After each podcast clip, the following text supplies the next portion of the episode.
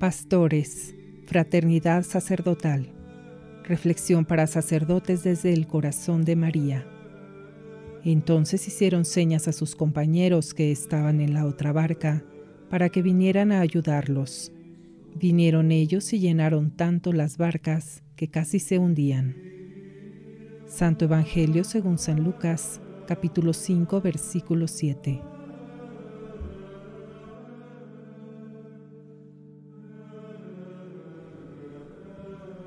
Hijo mío sacerdote, el Señor te envía a echar las redes al mar.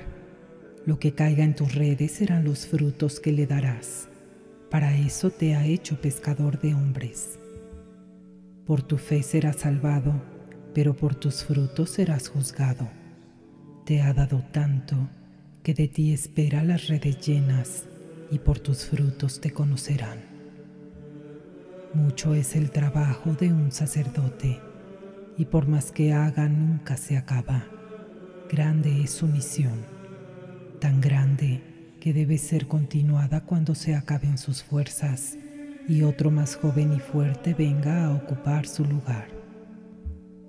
Un buen sacerdote debe dejar en su parroquia o en cualquiera que sea su lugar de trabajo olor de santidad. Un reto para que aquel que continúe lo recuerde lo imite, aprenda y continúe las obras que hizo Él, porque cuando un sacerdote de un lugar a otro se va, los frutos que dio no son suyos, son de Cristo, y el mismo Cristo en la persona de otro sacerdote debe continuar.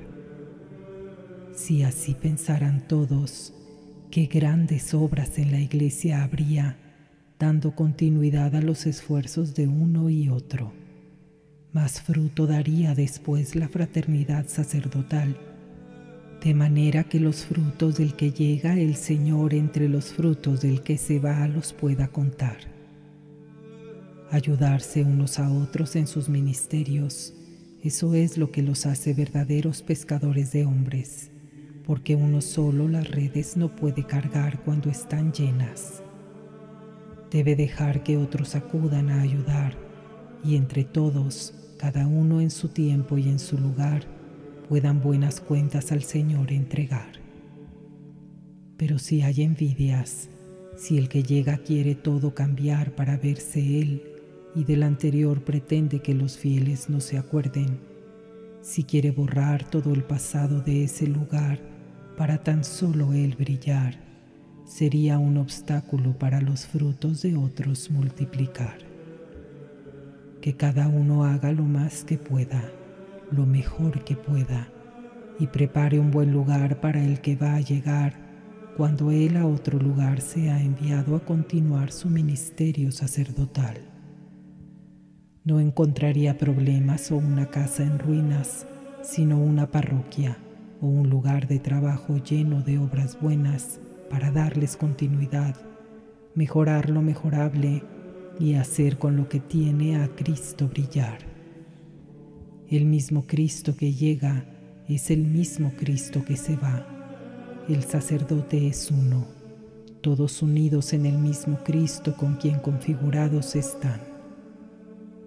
Promueve, hijo mío, la fraternidad sacerdotal, no para que hagan fiestas desenfrenadas y locuras que ofenden a Dios, no para que hagan viajes y los que ni se acuerdan de Dios, no para que hagan negocios ni otras cosas que del ministerio sacerdotal no son propias, sino para que juntos trabajen para el mismo fin, construyendo el reino de los cielos en la tierra, animándose unos a otros, ayudándose unos a otros, para que a pesar del cansancio, de las circunstancias, de las dificultades, obedezcan y echen las redes al mar, perseverando en la fe, en la esperanza y en la caridad.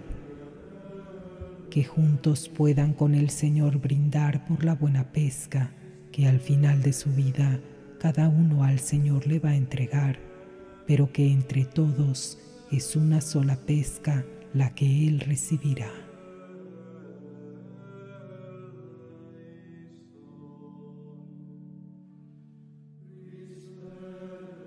Congregación para el Clero.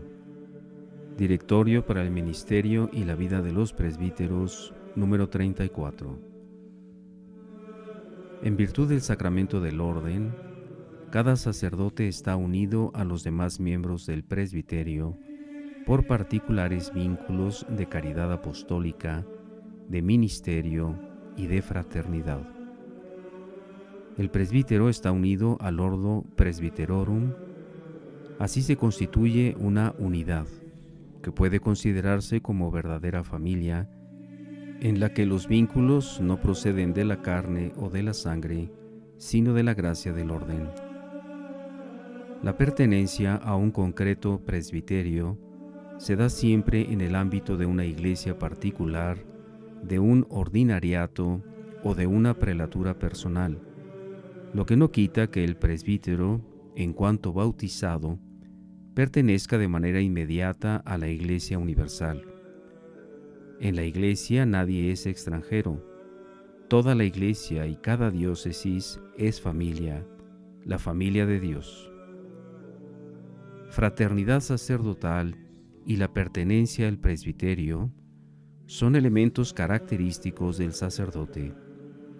Con respecto a esto, es particularmente significativo el rito que se realiza en la ordenación presbiteral de la imposición de las manos por parte del obispo, en el cual toman parte todos los presbíteros presentes para indicar por una parte la participación en el mismo grado del ministerio y por otra que el sacerdote no puede actuar solo, sino siempre dentro del presbiterio como hermano de todos aquellos que lo constituyen.